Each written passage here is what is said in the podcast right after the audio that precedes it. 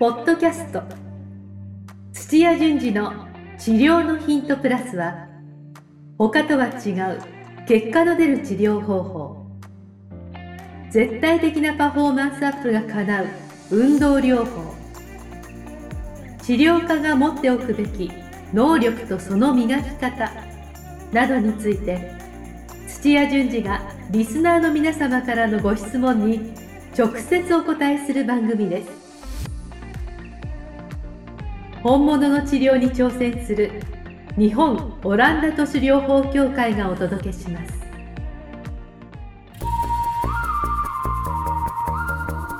皆さんこんにちは梅島茂です土屋順次の治療のヒントプラス先生本日もよろしくお願いしますよろしくお願いします。お願いします。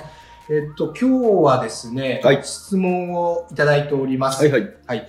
えー質問の内容は、画側炎について。おお。これ難しい字ですね。これあれ、ガチョウのガですかそうです。ね。まあ、あーアヒルの足、ガチョウのああ、ア足。ヒル、アヒルの、はい。について、ちょっと質問がありましたので、えー先生にお答えしていただきたいと思います。はい。はい。えーあとは、いつもの YouTube のこのチャンネル登録ですね、えーぜひお願いします。はいお願いしますはい。あと、LINE の方も皆さん登録をお願いします。そうですね。お願いします。はい。先生、ちなみにあの、テーマに行く前なんですけど、怪我の種類って何種類ぐらいあるんですか？カウントの仕方によりますよね。局所別にしたらもう、それこそき筋肉200個以上ありますし、おでも大きく捻挫とか、ー。はい。打撲とかってなってくると、かはい数えられてきますよね。ですよね。は相当ありそうですよね。い。まあまあ、あり、ありますよね。ありますよね。はいあので、何百ってならないんじゃないかな。あ、そんちゃとなんには。カウントしたことないけど。まあまあ、そうですよね。ははい。いや、今日のこの質問いただいた方のテーマが、その画側炎って僕初めて正直聞いたんですよ。あこれど、果たしてどこの部位なのかなとかっていうのもありますしあ、、はい。どれぐらい結構こういうもう種類すごいあるんじゃないかなと思って、はい。でも先生は一通りそういうのを覚えてらっしゃるんですよね、もちろん。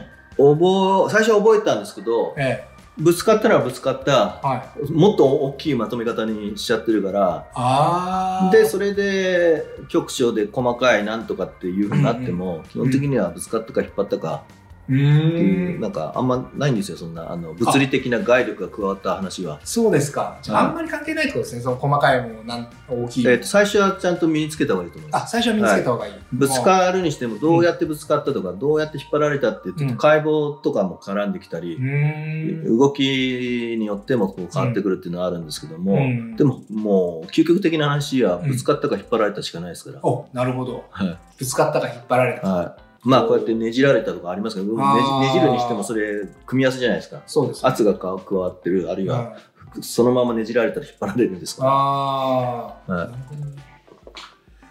そうなので今日はちょっとあの画側炎という僕が初めてちょっとき耳にしたあの、症状になりますのでちょっとお答えしていただきたいなと思うんですけれども、じゃあちょっと質問に参りますね。ら行きま。しょうか。はい。今日は愛知県の方からいただいております。えー、藁にもすがりたい一般人の方からあ一今日は。般人ですか？そうですね。あ、珍しいですね。はい確か本に一般の方からの質問ってほぼないですもんね。ははい。えー、じゃあ読みますね。えー土屋先生、はじめまして。えー私は治療を受ける側の一般人なのですが、えー今現在通院しているクリニックに不信感があり、質問させていただきました。なるほど、そういうことなんですね。はい。実は2週間前、膝の内側に痛みが始まり、歩けなくなってしまいました。いはいはいえー整形外科にかかり、画側炎と診断されました。あえー痛み止めとロキソニンテープだけもらいましたが、痛みが引くどころか、1週間経って痛みが増しました。え 2, 度2度目の診察で半月板の損傷の是非を是非の、えー検査値を抜きましたが、えー異常なしでヒアルロン酸注射をしました。うわやぶだなはい。えー 痛み止めを強くし、ロキソニンテープも倍量もらいました。はいはい。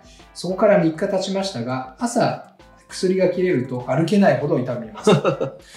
えー膝の内側が逆の足と比べても異常なほど熱を持っています。あ病院を変えた方がいいですか？ーいいでしょうね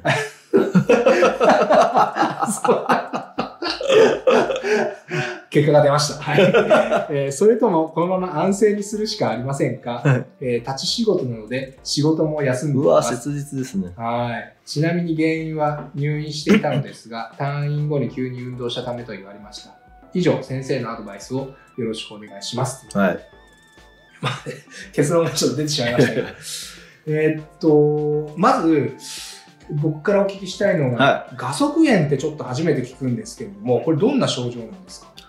画側っていう場所がまず膝の内側なんですけども、えー、3つの筋肉がうん。最終的に集まって、うん。まあ、体の中で普通筋肉が集まってなんかどっか一箇所に作って珍しいところなんですけど、はいはえーまあ膝の内側で、まあちょっと 前方になるんですけど、ええ。まあちょっとどう画画像があるかあれですけど、い。え。えっ、と、大元のこれずっと辿っていくと、えうん。あの、3つに分かれてるんですよ。あの、横側、後ろ側、で前側っていうふうにして、あ、それ筋肉がはい、方方向筋、は筋とか、あの、まあ、ハムストリングの内側の半径を。腰筋とかっていうのがあるんですけども、うん。それが、それぞれ3箇所からうん。1箇所に向かってこうやって集まってきて、膝の内側に。はい。で、膝の内側からうん。前方の方にそれがギュイーンってかってなってるんですよ。それは一本にまとまって。一本にまとまって最後。で、ああ、えーーンと。あ、外はい側に向かって。お皿の、お皿の下ぐらいに、あの、剣がお皿につい、あのー、オスグッドとかでこう出てくる、はいはいそのし脇ぐらい、下ぐらい下ぐらいを、を。にくっついてるんです。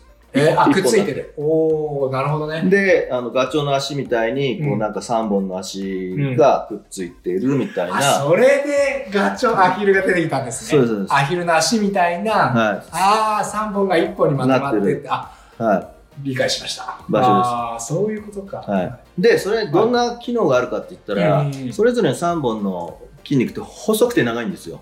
細くて長い。はいあー、で、それと外側実は、はいえーっと、長径靭帯っていう、まあ、靭帯って名前がついてるように、うん、えー硬い紐みたいなのが、うん。えー前の大腿四頭筋とかハムストリングを押さえてたりとかするんですけども、うん、それもちょっと薄めなんですね。はい。はい、それが、えーっと、乗馬します？しないですよね。いやー、そんな洗練されたスポーツはやったことないです。乗はい馬の時の手綱あるじゃないですか。えー、あります。であれ口にかましてここでうんあの右に引っ張って左に引っ張ったりするんですけどあ乗ってる人ははいそれ両方引っ張ればグッと顎引かれてはい首が起きて、うんあこれストップだなってーなるし、右に行きたいって時もちろん、あの体重を右側にこうやって倒すと、馬っていうのは右に行きたいんだなっていうのもあるんですけども、え基本的に顔を向けた方向に猫もどの動物も。顔を向けた方向に行くんですよ。でそれを手綱でこうやってやるんですよ。の画側側と。さっき言った長径靭帯側でこうやってるのが、うん。あの機能的な目的なんですよね。はあ、なるほど。はい。半分ぐらいわかりましたい、けど。半分。だからまあ膝をはい内側外側にこうやってちょっと向ける向けるために使ってるんですけど。あーそれで歩く方向がこっちに定まる。歩く方向じゃないですけども、はい、えー。はい。わかりました。そうですね。まあでもこういう左右に動かすはい機能があるってことですね。はい、はい。でそうやって微調整するものなんですけど、足をついた時に今度,、うん。今度はうん。体重がドンって片足にかかるじゃないですか。かかります。で足ってうん。当たり前ですけども、うん。骨盤を返して外側からこう出てるから、うん。だから足ついた時には、うん。支えがなかった場合は、うん。大抵、えー内側の方にに倒れちゃうんですよね。はい。はい、左左足がつけばうん。内側に倒れるし、あ、本当だ。あ内側に行く。はい、右足に立てば内側に作るし、うん。でそれを耐えようとあのすすると、あのまあ、どっかやっぱりこお尻の筋肉が必要だとか体幹が必要だとか、あのそういう筋肉が発達してればいいんですけども、うん。それが、えー膝がぐわっと内側に倒れちゃうっていう状態になると、はい。さ先ほど言った手綱ってどうなります。巻き込んでこうやって下の方から巻き込んで真ん中についてるんではい。えっと、内側引っ張られるんですか？めちゃくちゃ引っ張られるんですよ。めちゃくちゃ引っ張られるんですよ。はい。はでそれが何回も繰り返されたらやっぱその手綱もう悲鳴上げちゃうじゃないですか、確かに。はい、もしかしたら切れちゃう可能性も。あありますあ切れなねい。あんま切れるとこまで 切れないですね。切れる前に切ったら痛いってなってああそうか。あそれで痛みが。で炎症が始まったりとかするんですよね。ん。え、じゃあ要は、えっと、まずそのい支えてる周りの筋肉が弱まってるとそのその画側にすごい負担がかかって炎症が起こしやすくなるってことなんですか？で、この方がうん。今回、今その直接の質問に答えない理由を先に言いますけども、あはいはい。2週間なんかうん。前に、うん。えー始まってとかってよーく読むと、うん。退院してからとかなんか書いてなかったですか？えー、っとですね。はい。一番最後の方に、原因は入院していたのですが、退院後に急に運動したためと言われましたって。ああ書いてあります。はい。で、しかも立ち仕事っていうことなんで、はいなので、しばらく使わなかった期間があって、えで、あの、急に多分立ち仕事っていうか仕事戻られたんじゃないかなっていうので、はえじゃあ弱まったんですかよもうガクンとよ弱ま弱まるっていうのは筋肉だけ弱まるわけじゃなくて、体重をもろ受け止める軟骨だったりとか、えああ、ーそれこそ使ってなかった分、うん。えー周りの人体関節層とかあのそういった軟部組織結合組織と言われているものも、うん。えーストレッチをししてないんで、うん。締まってこう動きが悪くなってるんうですよ。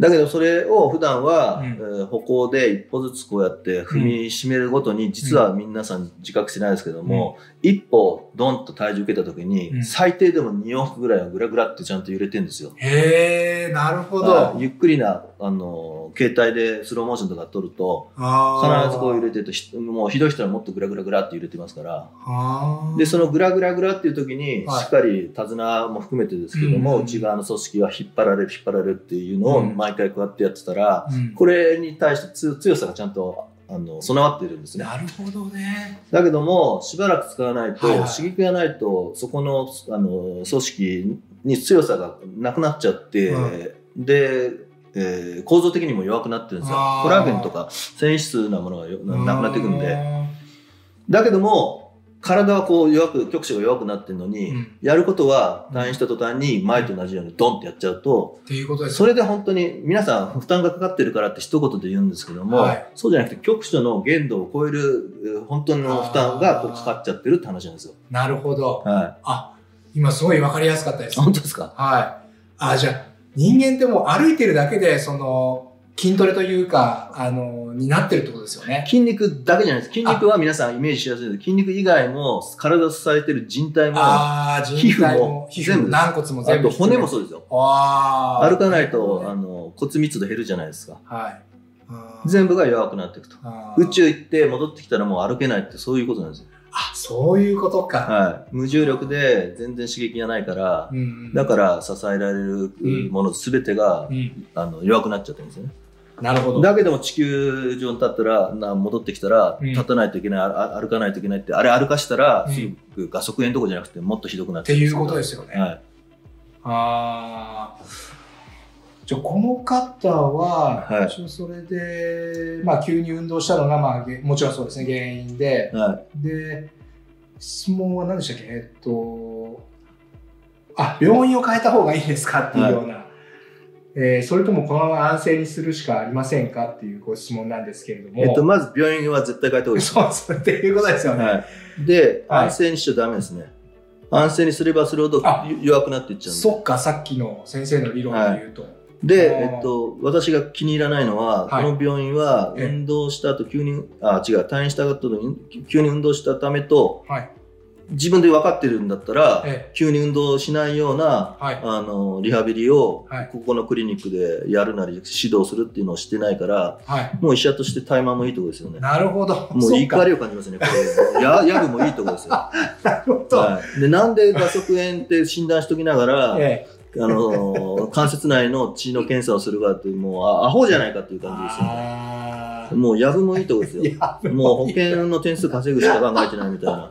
で、ロキソニンのって倍なんてアホですかああそっか。はい、もう、あげればいっぱいきりのない、もう最悪ですよ、ここ。珍しいですね先生。いや、こういう医者ばっかいるから、あなあの日本全国不幸になる人がいっぱいいるんですよ。なるほど。結局この院長さん、まあ、先生っていうのはよく分かってないってことですよね結局は。分かってないでしょうね。分かってないですよね、はい土屋先生から言うとそういうことですよね、はい。ああじゃあ運が悪かったと。まあ、いや、でも、まあ、2週間で、これを考え出して、うん。まあ2週間、3週間ぐらいでうん。見切りをつける、あの、期間としては、うん。自分がやってきたことが、うん。なんか、あの期待するのと違ってうまくいってないなって言った時に、うん。まあ、いわゆるこれセカンドオピニオンじゃないですか。ああ、そうですねだから。そうやって動く人は賢いと思うんですよね。はいなるほど。あ、そっかそっか。はい。で、違うとこ行ったりとかして、一ええ個こう探すっていうのを皆さんがして、うんやっぱ厳しい目を持って、うんあの、こういった医療関係の専門の人を、うんやっぱりあの評価していうくん感じになると、うん。やっぱり日本全国の医療関係者のレベルも上がってきますからう。んあ、でも確かに僕も患者だったら、あの、知識ってやっぱないじゃないですか。はいはで、病院に行っても治らないのは、あ、そういう症状なんだ。自分が悪いんじゃないかってやっぱ思っちゃうと思うんですよね。僕だったらなんか思いそうな感じがして、確かに先生おっしゃる通り、こういうふうに発信する人って少ないような感じがすい。るんですよね。そうですね。病院側がまさか悪いとは、あんまり思わないんじゃないかなうんって思うんですけど、はどうですか？そのいやもうピンキリだから、はい。だからやっぱりそこはちゃんと、うん。あのもう診断も先生によって全然違うっていうこと自体が、うん。あのもっていうこう、とですよね。はい、レベルもあるし経験もあのいろんな差があるんでちゃんといいお医者さんを選んだ方がいいですでちなみにがんだったら同じようにこんなのんびりしてますかって話ですよ。確かにそうですよね。はい。もう一刻は。でがんの診断をやっぱ受けたくないからがんって出てももう必死になって違うところでがんじゃないっていう言ってほしい先生探したりするじゃないですか。そうですね、そうですね。あるいは、がんでもうステージ2だ3だと、しかも 4, 4でも死にそうだっていううん。状態であれば、うん。もう医療を超えて、うん。で、もう健康になんか、できるだけ長生きするためだったら、うん。必死にみんな動くと思そううんでけども。ですすね。症状ではそういうふうになりますもんね。はい。あの、そういう感じでやっぱり普通の疾病、怪我はやった方がいいですよね。じゃあ、まず、そうですね、治らなかったら、ちょっとまずは疑問を持つっていうのがは大事ですよい。ね。はい。これはもしかしたら、先生、もしかしたらこの病院の治療の仕方がおかしいんじゃないかと、はい。まず思うことがそうですね。ああ、確かに。そうですね。そしたら、周りの人にどうすればいいんですかね？まあ、あの、今回たまたま先生ちょっと質問されましたけど、はい。なかなかその質問する手段もないんじゃいやないですか？今でも結構ネット世界なんであネットでとかああるし、ええ。有料になりますけども、うん。ドクターの質のいいのを揃えてる速会になると紹介してくれるところもありあ、ますし、そんなのもあるんでありすかますありますへえ、あ、それはいいですはい、そういうね。のを利用したり、はい、お医者さん全然分野違う知人がいるんだったら分野違ってもお医者さんなんで、うん。その人が調べたらもう早いとか、うん。もう知り合いでいるかもしれないですし、確かにそういう本当に超一流の人たちがの意見を聞けるっていいですよね。ちょっとお金払っても全然価値ありそうですよね。はあ病院とかも紹介してくれるんですか？紹介するとこもあるし安いところだとしないですし。ああ。一流の先生はものすごくもう予約パンパンなので、えでそこにあね滑り込ませるような力を持ってるところは結構有料お で結構高額ですけど。え、ああ。でも、まあ保険会社とタイアップしてるところもありますね。ああ。でも価値はありますよね。価値はありますね。へえ、あ。そういう第三者の機関も使いつつ使うこともできるし、っていうことですよね。はい。でそれは、はい。あの最初の診断するとところの入り口は、うん。それが整いつつあるんですよ。もう診断が最初もうすごくキーになっているのは、うん。えー専門家も皆さんもそうなんですけども、うん。もう一個おおざなりになっちゃってるうん。治す方のうん情報って意外とうん整理されてなかったり、あーみんな気にされてないから今回もこんなになっちゃってますけど、ええ。治す一流の人って探しにくいんですよ。ああ。こっちもなんか有料になっててとかっていう、はいまだそんな感じに組織化されてないですし、えなんかあの治せるって有名になってる人は、うんあのまあ、芸能人とか著名人を治したとかっていう、たまたまマーケティング的にうまくやってる人の可能性もあるので、え。うん実際やってみたら大したことなかったっていうことも結構あるんでね。そっちの方は難しいですね。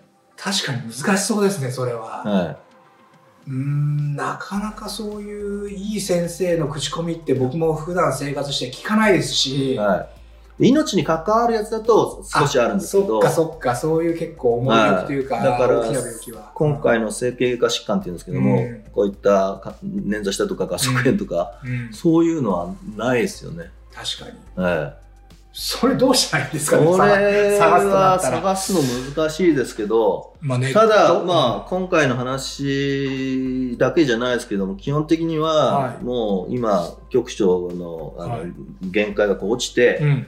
で、戻すには答えで言うと、うん。徐々にこう鍛えていくっていうのがもう、うん。もうオーソドックスな一番あの必要なことなんですけども、うん。それをなんかこういううカリキュラム、プログラムで鍛えていくとか、ううん。ちはこうやってやるとかってこういうものがあるところはうまだ確かですよね。ああ、っていうことですよね。はい。でもそれぐらいだったらネットで検索で少しできそうですよね。ね。はい。で、加速ってキーワードでは少しそういうのがあるんで、あ、そっかそっか。はいで、あとそういう、それを直す、そういうなんかプログラムがありますよとか。ってなってくるそそそこがそこが少ないんで、だからそこで一発で治りますよとか、テーピングだとか、まあ、ロキソニンって言ってますけども、あの痛み止め使うようじゃダメですよね。っていうことですよね。なるほど。わはいかりました。あ、先生、そろそろあの、お時間が近づいてまいりました。ちょっとまこういうひどい先生になってかわいそうな人ですけど、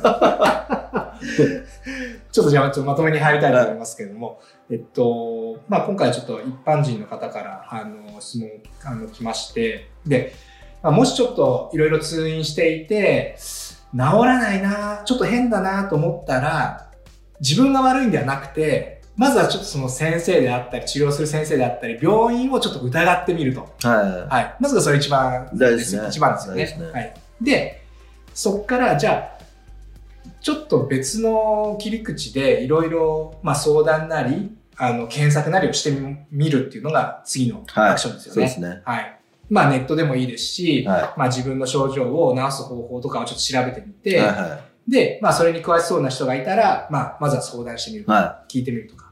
っていうことですかね。い。はい。はい。で、ちなみに、はい。これもう、ちょっと前なんですけどもええ、この画速炎について、はわ私、あの、YouTube とか、あの、なんだ、い。うん。Facebook とかで、うんえー火曜日、木曜日のようにライブやってるんですけども、うん。あの、画速炎のテーマで1時間半ちゃんとまとめて話したやつやってるんですよ。で多分 YouTube 残ってるはずなんで、そちらの方で見ていただけると、ちょっと専門的すぎるかもしれないですけども、あーまあ、この回を聞いた、まあ、治療家さんたちとかは、はいあのそっちの方がもっと機能介護の話もしてますし、治し方もこうするといいみたいなことをやってますんで、え、画速炎について1時間半ぐらい喋ったんですか先生が？あ、そうですそうです。画速炎だけでですか、あ、すえ、それは治し方も含めてもそうんです、そうです。どんな人の特徴でとか。へーえ、それ聞いたらなんか一通り本当に、まあ、それ聞いて自分の持ってる引き出しで合わせていけばいいんで。ああ、それライブ配信でどういうまあふうに見る,、見ることができるんですかいや、まあ、あの、YouTube の人であればチャンネル登録でライブ配信の、あれ、リマインダーのなんか、あの通知ポチッと押せば勝手に来ますから。あ、家電来る。あ来るし、まあ、チャンネルのところからライブってまだ、まだ、あの、十何回かしかやってない、20回ぐらいしかやってないん。で、うんはい、そこからあの探せばすぐ見つかりますし。ああとそうですよ、YouTube のこのチャンネルに登録されてますもんね。登録っていうか、あの、あのー入ってますもんね。はい、入ってますよ。ライブ。だかはら過去の動画を探してい。いただければ、ば。多分あはりますよね、はいあ、わかりました。じゃあぜひちょっと皆さん、あの、チェックしていただければと思いますので、はい。ありがとうございます。じゃあ、あのー先生、本日もためになる情報、誠にありがとうございましい。た。はい、ありがとうございました。はい。今日のポッドキャストはいかがでしたか？番組では土屋順次への質問を受け付けておりますウェブ検索で「オランダ都市 DMT」と入力し結果に出てくるオフィシャルサイトにアクセスポッドキャストのバナーから質問項目をご入力くださいまたオフィシャルサイトでは無料メルマガも配信中です。ぜひ遊びに来てくださいね。それではまたお耳にかかりましょう。ごきげんよう。さようなら。この番組は提供日本オランダ都市療法協会ナレーションボイスアップマスターコーチ春でお送りしました。